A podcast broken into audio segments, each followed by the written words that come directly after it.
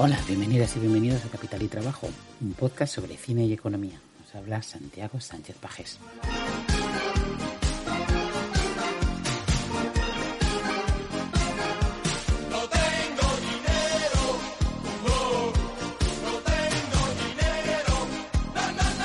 Pues llegamos al tercer episodio de esta nueva temporada de Capital y Trabajo. Muchas gracias por seguir ahí y por vuestras interacciones.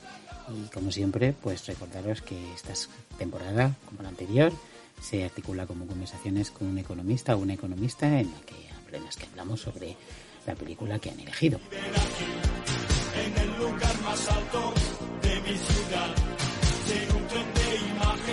Y como siempre, antes de dar paso a nuestro invitado de hoy, pues recordaros que eh, si escucháis esto en alguna plataforma como es lo normal, pues que le deis a me gusta, al pulgar para arriba, corazón o lo que sea, que sea que os permita interaccionar con el podcast y que por supuesto vuestros comentarios son siempre muy bienvenidos, vuestras sugerencias también. Así que cualquier interacción que hagáis con el podcast siempre le dará más visibilidad. Así que muchas gracias para los que ya lo hacéis y animaros a los que no lo hacéis todavía para que el podcast continúe yendo también.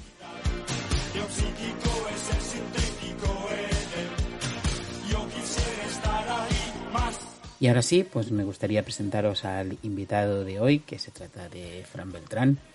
Fran ah, es profesor de Historia Económica en la Universidad Noruega de Ciencia y Tecnología. Es un historiador económico, sobre todo interesado en temas pues, de género, de desigualdad en las sociedades agrarias, de educación, emigración también, agricultura. Así que, así que como veis, la elección que Fran ha hecho para la película de la que hablaremos no podría ser más adecuada. Se trata de Cristo se paró en Éboli, una película del 79 que trata precisamente de, estos temas y que eh, si no habéis visto ya lo podéis encontrar en la plataforma Filmin o Filmin, yo siempre lo digo Filmin, pero no tengo, tengo claro cuál es la pronunciación, pero es una película clásica y muy importante de cine italiano que, que si no habéis visto pues os la recomendamos y en cualquier caso aquí tenéis a continuación nuestra conversación, mi conversación con, con Fran, espero que, os siga interesando y que os guste.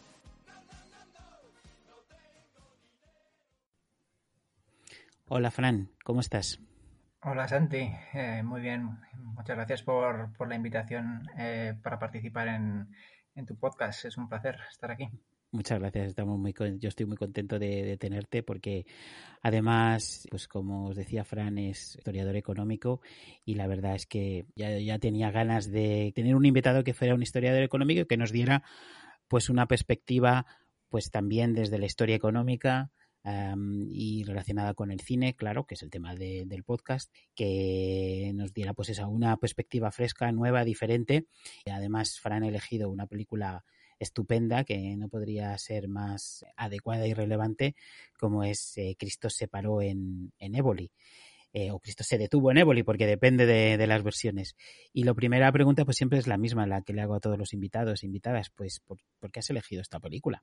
Mm, bueno, un poco por lo que comentas, ¿no? Eh, siendo más historiador, em, me interesaba no hablar tanto de una película actual, sino una que reflejara un poco el, pasado y esta, eh, de hecho, lo hace muy bien. Es un pasado no tan lejano, em, es Italia. Em, a mí lo que para, digamos, eh, es una experiencia relativamente cercana a lo que podría ser el, caso español. y, yo creo que los, oyentes, los, oyentes se pueden sentir identificados, sobre todo los que hayan podido tener pueblo. Eh, un poco siempre se tiene esa imagen de, lo que podía ser la, España de los años de los años 50. Y luego un poco también, más como, como economista, eh, quería dar un ejemplo un poco dentro de lo que es eh, la economía del desarrollo que a lo mejor no hace falta irse tan, tan lejos a estudiar Asia, África, Latinoamérica, sino que el mismo tipo de problemática la hemos tenido eh, en, España, en Italia o en muchos otros países que ahora son desarrollados no hace tanto tiempo. Sí, sí. De hecho, justo, mira, estos días estoy leyendo El Camino de Miguel Delibes, que es del año 50, que es ambientada en un pueblo de Castilla Y bueno, es que es parecido, ¿no? Los problemas, las formas de pensar y la situación, evidentemente mm, no es lo mismo, ¿no? Porque Delibes tampoco en esa novela se centra mucho en la pobreza, pero, pero puedes ver cómo era la España de entonces y, y no es muy diferente de los países en desarrollo de ahora, efectivamente, tienes toda la razón.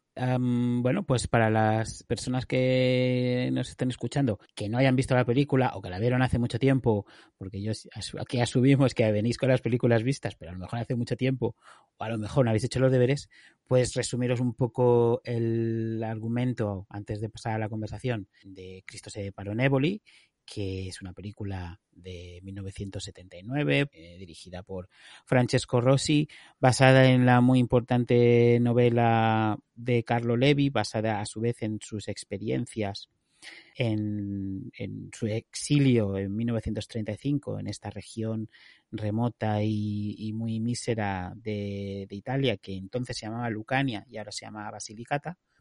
Carlo Levi era un pintor y, escritor eh, con tendencias de persona sensata, es decir, era antifascista y cuando llegó el régimen de Mussolini, pues, pues se le condenó al, destierro, ¿no? Y pues se le lleva allí y bueno, el, título de Cristo se paró en Éboli es una referencia a que básicamente la, civilización no parece haber llegado a, a, a a esa región, parece que ha pasado de largo, ¿no? Básicamente lo que hace la película que se cuenta un poco como en, forma de flashback, porque la primera escena es él ya mayor entre sus pinturas recordando a los campesinos de, de Lucania y en concreto del pueblo este gagliano, pues resume en esas dos horas y media que dura la película, pues los años que vivió allí, cómo él se va entremezclando en, en, lo que en un principio es su prisión. Hay una escena muy divertida en la que eh, un carabinero le va siguiendo para indicarle que no puede ir más allá de la tapia del cementerio. Y pues esa primera prisión, ¿no? pues luego se va convirtiendo en, su, en, el lugar donde vive y se va integrando con todos los personajes que se va encontrando allí. Evidentemente no es una película en la que pasen grandes cosas, donde no hay sucesos dramáticos, sino él se va encontrando y va integrándose en esa sociedad, pues evidentemente primero se encuentra con el alcalde, que le dice que no puede relacionarse con los otros presos políticos que hay, porque hay bastantes confinados, como los llaman, eh, luego pues con el cura, con los otros médicos que hay, porque él, aunque él es pintor, ha estudiado medicina y eso es otra de las partes de las que hablaremos y importante en, en la película y en la novela sobre la relación que mantiene con los campesinos debido a su a que estos le buscan como, como médico. Y luego pues también otros personajes como las bandas de niños que no van a la escuela o los emigrantes que han vuelto de, América por la Gran Depresión, porque la película está basada, como decíamos, en la época de los años 30, en 1935 en concreto, así que tienes allí todos estos, estos eh, personajes bastante estrambóticos que añoran y tienen nostalgia de, de Estados Unidos. Y bueno, pues se convierte al final el pueblo en su refugio y tiene esas, ese sentimiento de, cercanía, de, el sentimiento de ser extranjero se va perdiendo y se va integrando. Y, bueno, como va él viendo desde su punto de vista la situación del campo italiano en particular y el contraste brutal con todos los um, procesos políticos que se están dando eh, al mismo tiempo. ¿no? Así que eh, yo creo que esta es no sé si te parece, Fran, es más o menos un buen resumen porque ahora hablaremos de muchas más cosas. Así que, Fran, no sé, ¿por dónde, por dónde quieres que, empecemos? Em, es un resumen excelente, eh, lo has contado muy bien. Quizás eh, por incidir, eh, decir que es una película que a lo mejor no es que pasen muchas cosas, sino que es, pues bueno, es la experiencia de este de este hombre eh, viviendo allí y, todas sus observaciones. Y quizás podemos empezar por, por hablar de, esa pobreza, ese subdesarrollo que es con el que se encuentra. Él viene de, Turín, si no recuerdo mal, del norte, donde viven de, otra manera. Entonces le, le, llama mucho la atención y él va describiendo, nos va contando un poco todo, todo ese contraste desde las casas donde, donde viven los campesinos, que pues, a oscuras, eh, no hay ventanas, solo tienen la luz de la, de la, de la puerta, la, la, que entra desde la puerta, no tienen muebles, solo la cama, ves los animales eh, viviendo dentro, los, los, cerdos, las gallinas, por supuesto no tienen, no tienen lavabos ni, ni agua corriente, las carreteras y las infraestructuras son inexistentes prácticamente. Solo hay un coche en, el, en el pueblo. Entonces, todo el tema de la comunicación. Se puede ver también con el tema del, del agua y de, del agua corriente, se puede ver a las mujeres que tienen que ir a, a la fuente a por agua diariamente o, a buscar leña para, para calentar tanto la comida como, como la calefacción, ¿no? Sí, sí, porque hace frío allá y hasta nieva y todo, o sea que sí, sí. Y luego la, presencia de la muerte también, de, la enfermedad. Hablan mucho de la malaria, es, que, es, eh, está por todos los lados y, bueno, es algo que, tienen integrado en su, en su vida diaria. Y, más si, si, no hay médicos o los, o los que hay apenas tienen eh, cualificaciones, no hay medicinas, eh, el hospital está lejísimos. Así que una, una un cuadro bastante bastante, bueno, eh, realista, ¿no? De lo que de lo que podía ser la vida durante durante esas esas épocas. Claro, porque lo que tiene la película es al, al ponernos del punto de vista del personaje de Carlo Levi, que no lo he dicho, pero está interpretado por el gran Jean-Marie Volonté, pues claro, la audiencia se, se pone en sus zapatos, digamos, y, y con él pues vamos entrando y, aprendiendo y viendo y observando esta realidad que se te cae el alma a los pies, ¿no? Por todas las cosas que ves. Luego, por supuesto, que Francesco Rossi, que es el director, utiliza actores no profesionales, es decir, gente del pueblo, gente de esa región. Entonces, ese, ese realismo lo que te hace es, bueno, pues es que te esa inmersión en esa realidad pobrísima que Fran estaba describiendo y creo que es la frase que se me ha quedado del comienzo de la película cuando él está en el estudio pensando en, recordando a sus amigos campesinos que viene a decir algo como que los campesinos pues llevan siglos haciendo más o menos lo mismo el tiempo no pasa y hacen todas sus cosas y sus trabajos en presencia de la muerte que es exactamente lo, lo que estabas diciendo siempre siempre está ahí no y él pues es eh, un poco el intermediario al, tener esos conocimientos de, medicina. Pero lo que estabas describiendo, como decías al principio, bien podría ser el cuadro de un país eh, en desarrollo o subdesarrollado de hoy en día. No es más o menos la misma historia, ¿no? Sí, un poco por ahí, por ahí la idea de la película y un poco también a lo mejor quizás el, hablar de qué se puede hacer, ¿no? Un poco para salir de, esa situación, cuál es el, el papel que, que el, Estado, eh, que, los, eh, que el sector público puede, puede ejercer para salir de esa situación o, bueno, el, mercado, eh, bueno, también por lo que vemos en la película es inexistente, no hay, no hay tiendas, es una economía de, autosubsistencia, excepto las pocas cosas que les pueden llegar a, a, las élites de, que, que gobiernan el, el, pueblo. Sí, porque una de las primeras cosas que oímos es que el, el jefe de policía en no sé cuántos meses ya acumula 40.000 liras, que se las, se las agencia sacándoselas a los, a los pobres campesinos, ¿no? Mientras que luego el recaudador de impuestos, que es una escena bastante divertida, eh, dice que le, le, tienen que pagar con en especie, ¿no? Con lo que pueda, con una cabra, con aceite o con lo que tengan, ¿no? Sí, no, eso, esa, esa, esa escena es, brutal en el sentido de que es el, propio recaudador el que se queja de que nadie paga, eh, pero a la vez reconoce que, no tienen nada con qué pagar. Entonces, que, que su labor es prácticamente eh, bueno, está condenada al, fracaso y habla también de que los impuestos son muy, muy altos y cuenta la historia de, del odio que le, que le tienen, que allá donde vale, digamos que le, quieren matar. Sí, sí, sí, le, le, tienen, no, le quiere nadie. Pero que claro, al final lo que ocurre es que el Estado, el, sí, el Estado, ¿no? La, administración pública es un ente, o sea, siempre se, se habla mucho durante en la película, ¿no? De Roma, todo se decide en Roma, todo se, se impone, ¿no? Siempre se impone, pero es una realidad lejana que, que no está, aparece en ningún momento demasiado interesada en el bienestar de, de los campesinos de esta región, ¿no?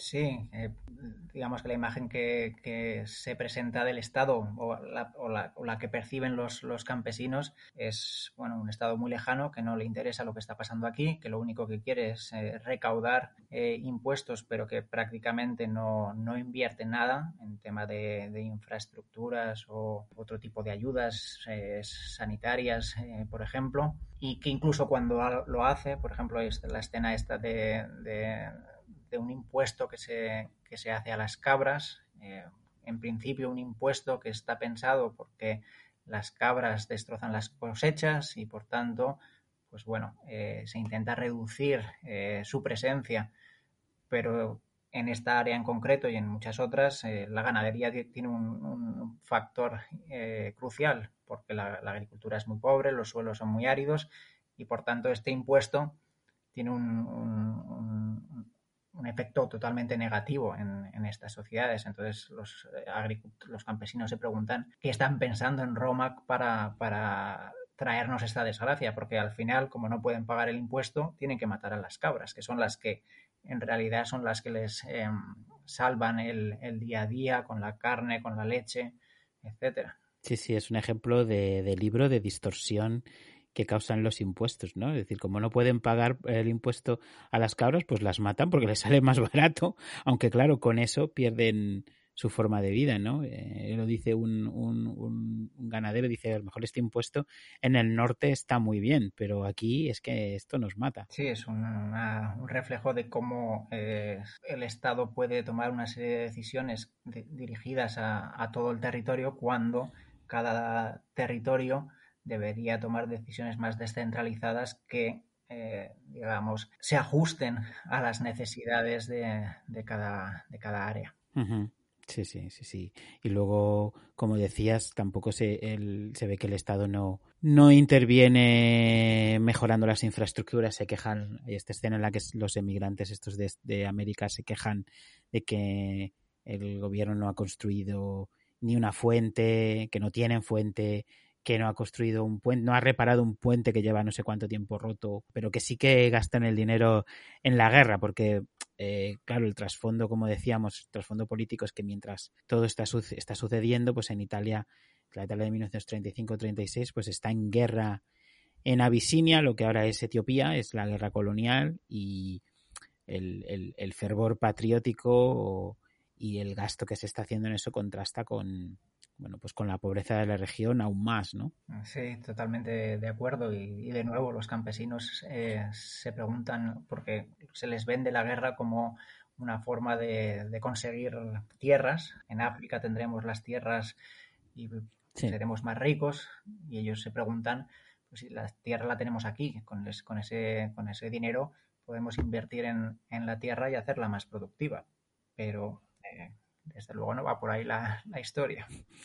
No, no. La verdad que se les intenta vender la guerra diciendo que, que en Italia, pues que, perdón, que en Etiopía, que en Abisinia todo crece fantástico y que todo será maravilloso y las tierras son fértiles en vez de las tierras del pueblo o de la región. Pero bueno, como dice un personaje, otro de estos personajes emigrados, dice, bueno, pero le estamos quitando la tierra a otros. Eso yo creo que no está bien, pero claro.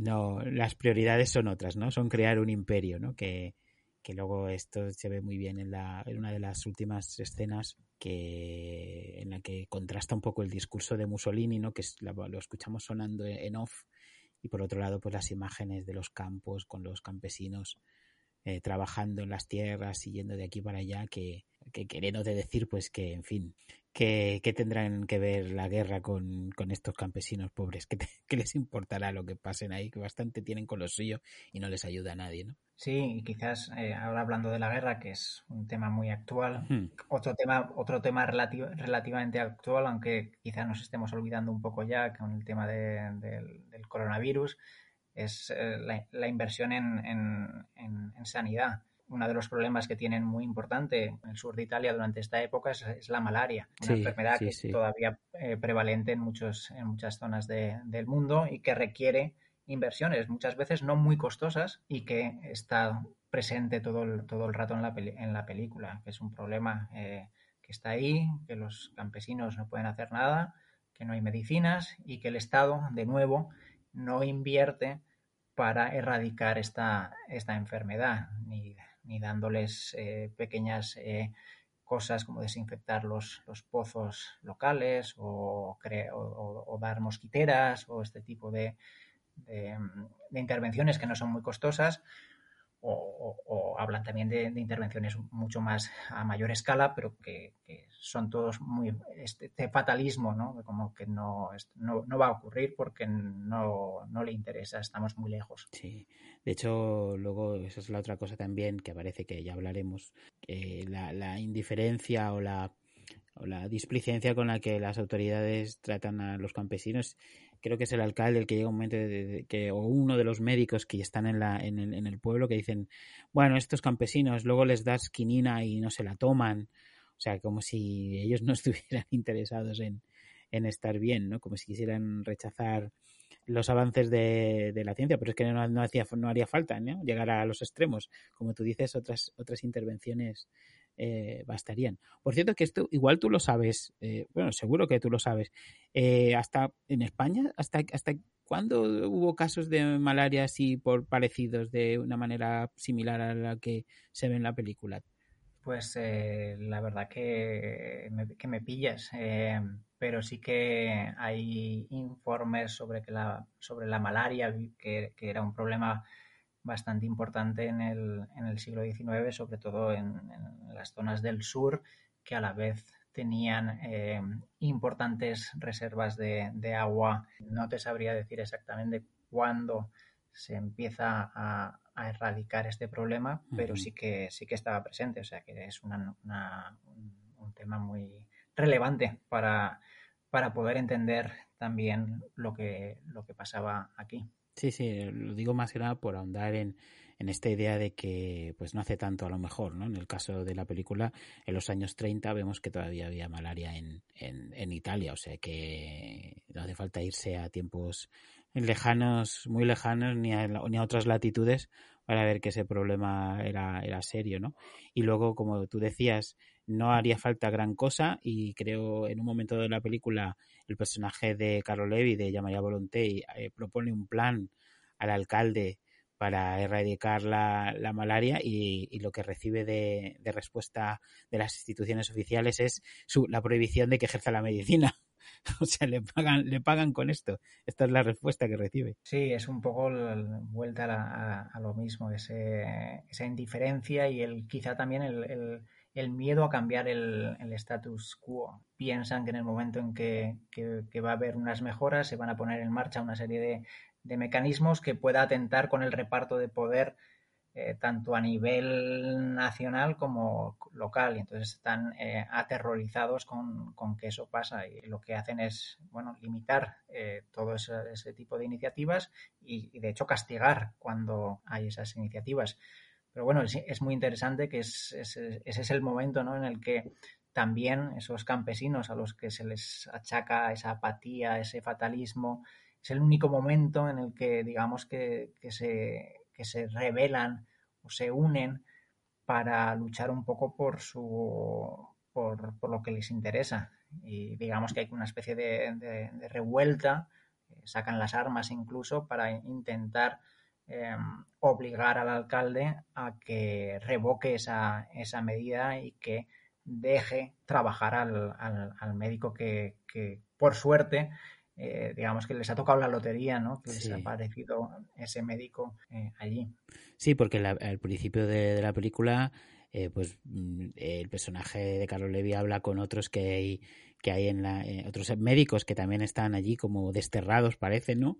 Y resulta que son que son malísimos, son, son unos inútiles. Así que tienes un pueblo donde no hay medicinas, el hospital está lejísimos y solamente hay un coche y no llegas. Y luego los médicos que hay son, son fatales, son muy malos. Sí, no, sin, digamos que el, el protagonista, eh, Carlos, Le, Carlos Levy, eh, Carlos Levy, perdón, eh, tiene la, la, carrera de medicina, pero no, no ha ejercido.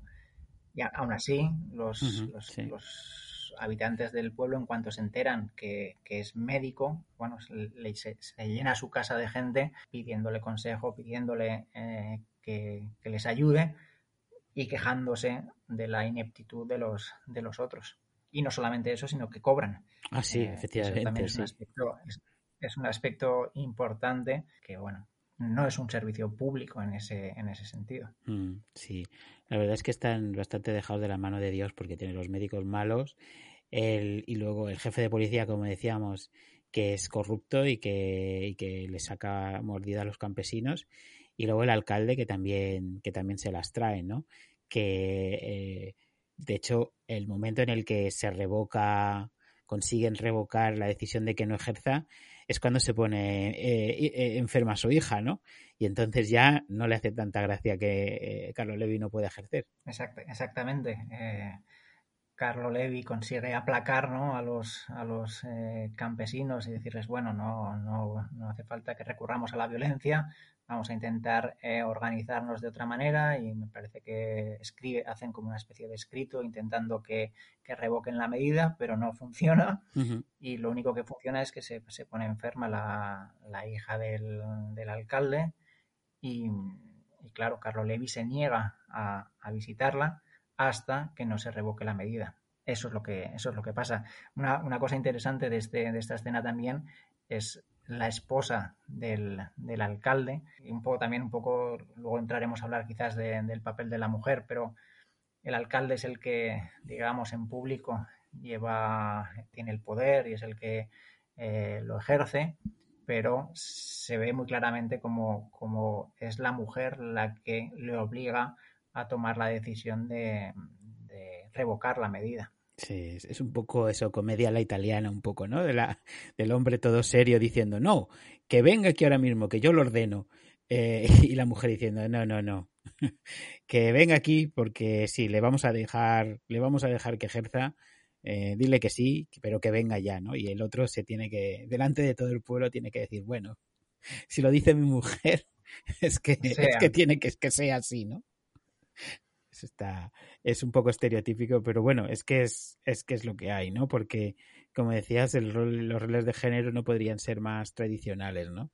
Eh, incluso el mismo personaje de, de, Jean-Marie Volonté, pues tiene una relación con las mujeres también un poco, un poco extraña, ¿no? Pero bueno, eh, hablemos un poco más de esto, porque por supuesto a ver, es una. Eh, la primero la película es del 79 y está basada en una historia del año 35, ¿no? Entonces, y en una región como, como esta, ¿no? Y entonces, pues claro, los roles de género y el papel de la mujer eh, son los que son, ¿no? Eh, son pues muy tradicionales, ¿no? Sí, quizás una de las cosas que también llaman la atención al, al ver la película es, eh, bueno, la, la, imagen de las mujeres. Van, van vestidas de negro. Eh, tienen cubierta la, la cabeza. Sí. Es algo que, que, ahora consideramos negativo en, en otras, en otras eh, religiones, pero que, bueno, era parte de la vida cotidiana eh, de la Europa del Sur eh, no, no, hace mucho tiempo.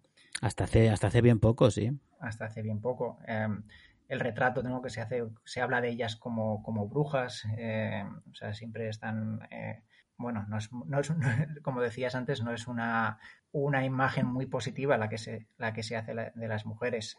Otro de los momentos en los que se ve muy bien el, el papel de las mujeres es en la división del, del, trabajo. Se ve muy claro cómo los hombres se van por la mañana temprano al campo y no vuelven hasta por la noche y son las mujeres las que se quedan en el pueblo a, a cuidar de, de, los niños, que bueno, la fertilidad es, es muy alta, la, la que sí, sí. actúa de sirvienta en casa de Carlo Levi cuenta que ha tenido 17 partos.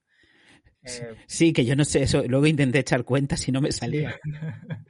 y, y, de, y, dice de varios maridos, porque los maridos emigran a, a Estados Unidos, entonces no, no, vuelven, entonces se vuelve a, a casar. Eh, bueno, son, es una, una, dinámica bastante, bastante curiosa. Pero bueno, la, la idea es, es, es, eso, que son las mujeres las que se quedan en casa a preparar las comidas, a recoger agua de la fuente, lo que hablábamos antes de recoger la leña, lavar en el río, o sea, son... Sí, sí. Está muy claro los roles de, de, cada uno. Y esto un poco también con el tema del trabajo remunerado, ¿no? ¿Qué, qué posibilidades tenían las mujeres de trabajar? Y se ve que, ni, que ninguna. Eh, sí. El único es el servicio, ¿no? El servicio. Y también hablan de que las posibilidades son muy limitadas por el tema de, de los eh, tabúes culturales. Eh, sobre todo, una mujer no puede ser vista eh, en compañía de, de, un hombre soltero, porque entonces ya todas las habladurías y todo lo que eso conlleva hace que, que, ni se conciba esa posibilidad. Por lo tanto, el servicio el, y el, por tanto, el único trabajo remunerado que a lo mejor podrían estas mujeres hacer solo es el que demandan unas pocas familias acomodadas, porque el resto no, no, no, tiene la capacidad para demandar ese servicio debido a la, a la pobreza. Por lo tanto, eh, es el hombre el que trae dinero a casa y eso hace posiblemente que, que, bueno, que este tipo de actitudes eh, se perpetúen.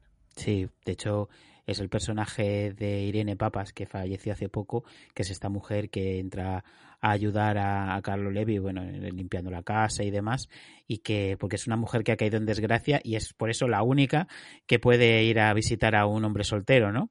Sí, ya no tiene nada que perder en, en tema de honor, ¿no? Sí, sí, sí, porque bueno, de hecho hasta la tratan de bruja, ¿no? Que esa es otra cosa, como mencionabas, ¿no? Que todas las mujeres eh, que son un poco así diferentes, pues se las trata de, de, bruja, ¿no? Y en, su caso es verdad que tiene muchos conocimientos porque a través de su personaje eh, aprendemos un montón de supersticiones también de, de, la zona, ¿no? Sí, y ese es otro de los temas eh, también importante en la, en la película, la importancia de eso, de la superstición, de la religión y cómo a, a veces ¿no? estos, estos temas cuando se estudia economía digamos que se dejan un poco al lado, pero son temas muy importantes a la hora de, influir en la, en la, conducta individual y, es, algo que, se debería incluir más en, en, los modelos y bueno, ahora hay muchos eh, trabajos, eh, la economía de la religión que, está trabajando mucho en este sentido, pero se ve muy claramente en este tipo de, de películas, como es algo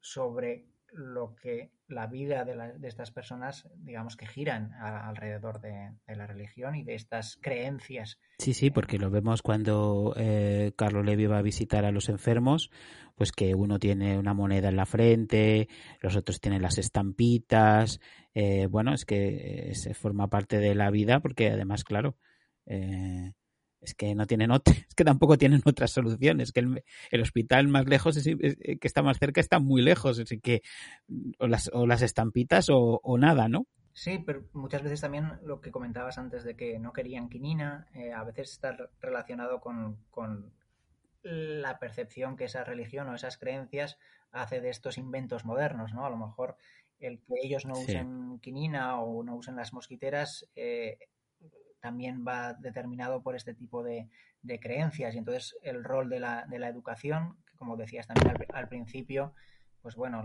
se ven a bandas de niños y niñas por ahí libres y salvajes y el alcalde es a, la vez el, maestro, y está más interesado en, los discursos de Mussolini que en, dar clase.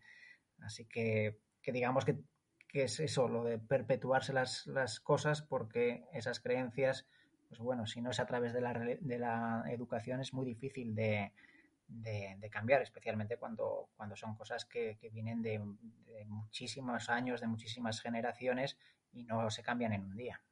Sí, sí, pero un poco efectivamente yo creo que, que la sensación también que se explicita en la película, pero que nos queda también claro a lo largo de todo lo que vemos en ella, es un poco que el paso del por allí no pasa el tiempo, que es una situación de inmovilidad que, que no salen de ahí, ¿no? Y es un tema también de, de, todo lo que estamos hablando, en realidad estamos hablando de que, de la trampa de la, de lo que se conoce como la trampa de la pobreza, ¿no?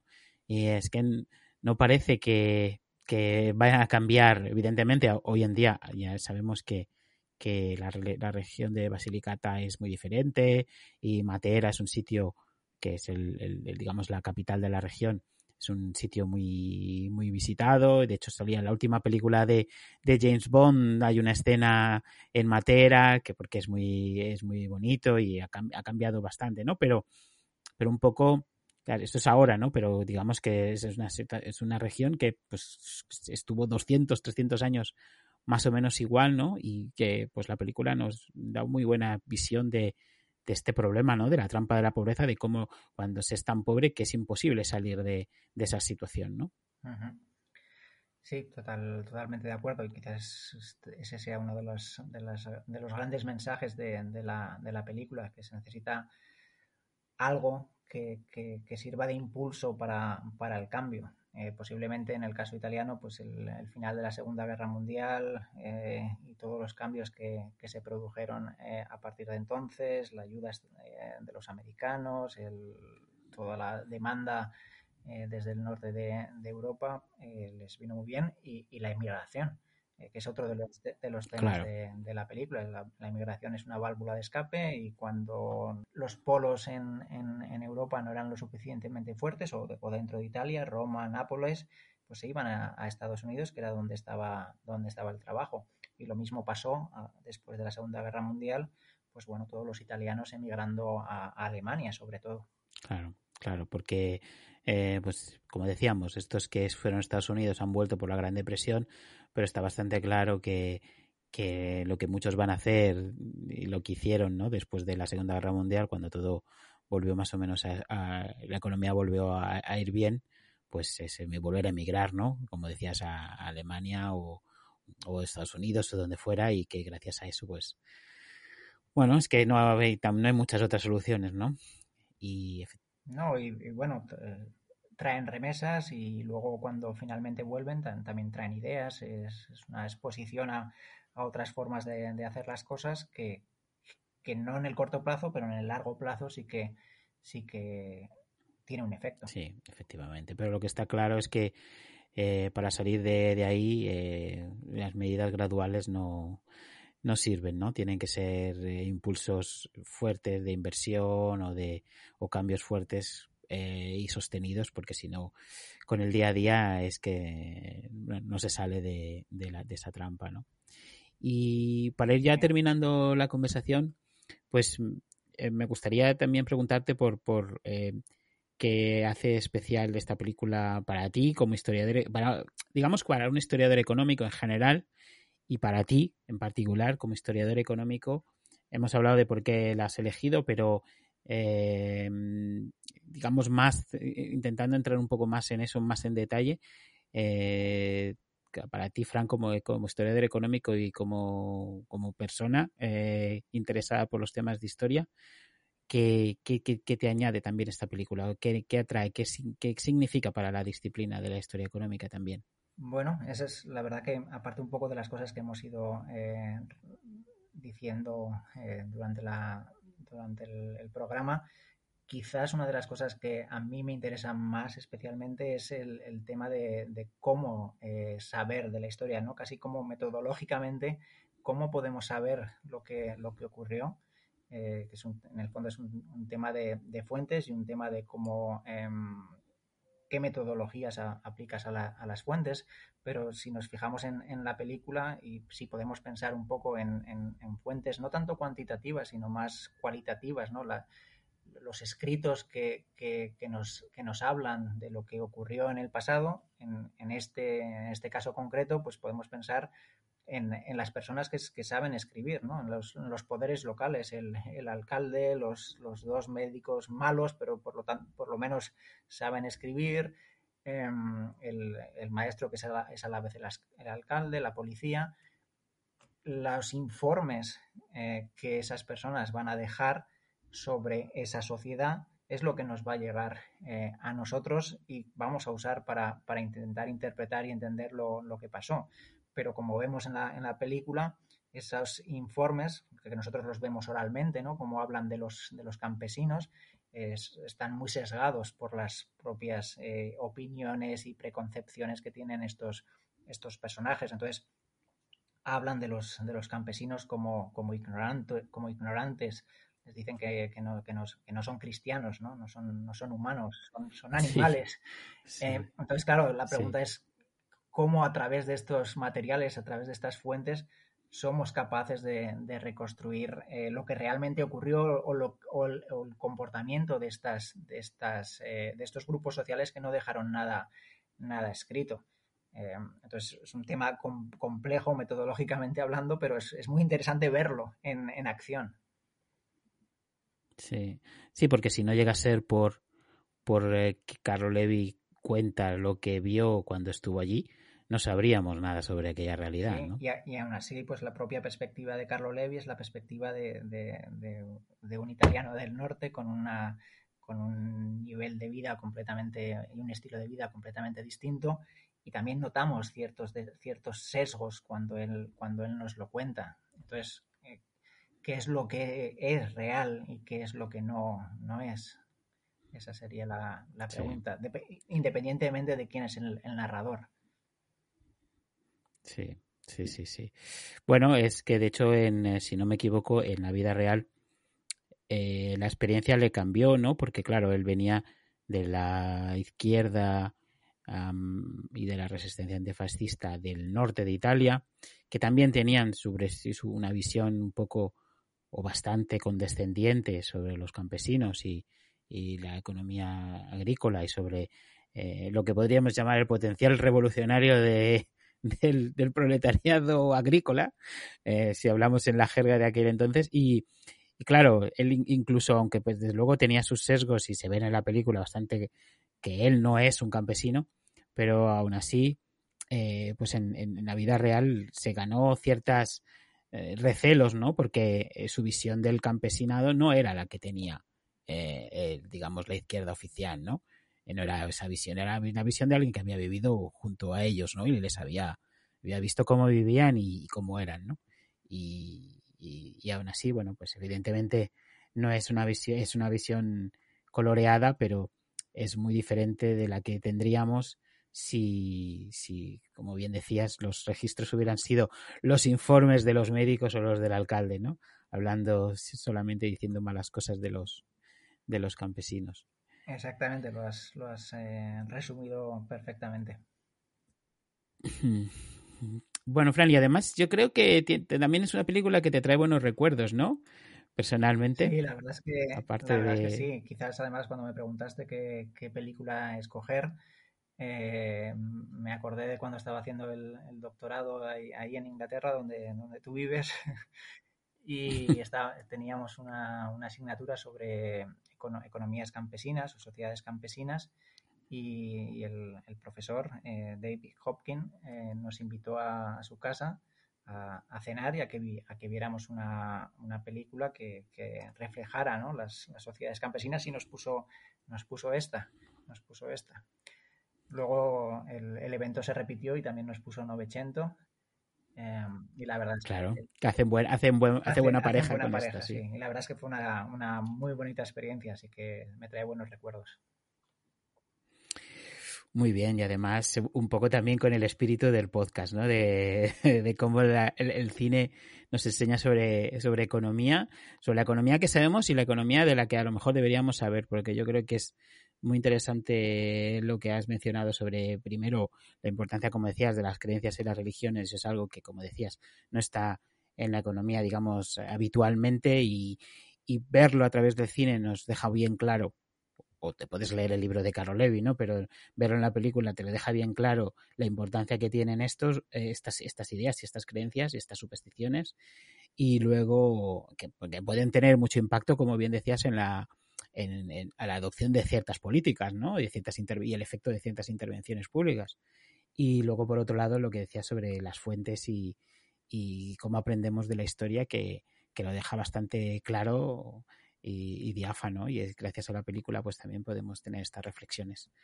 Y nada más, yo te agradezco mucho que hayas venido, me lo he pasado muy bien, ha sido muy interesante y yo, yo creo que los, que los siguientes y las oyentes lo van a ver también y como pues una película tan guay como esta, eh, que, tan, que, es, que, es, un poco dura, pero, tampoco, pero es, muy, es, es, muy humana, ¿no? Es muy humanista, pues también al mismo tiempo, eh, pues nos, nos, puede enseñar tantas cosas, ¿no? Así que muchas gracias por, por esto, por, esta, por este A ti, ha sido un placer. Bueno, un abrazo, Fran. Hasta otra. Igualmente, que vaya muy bien.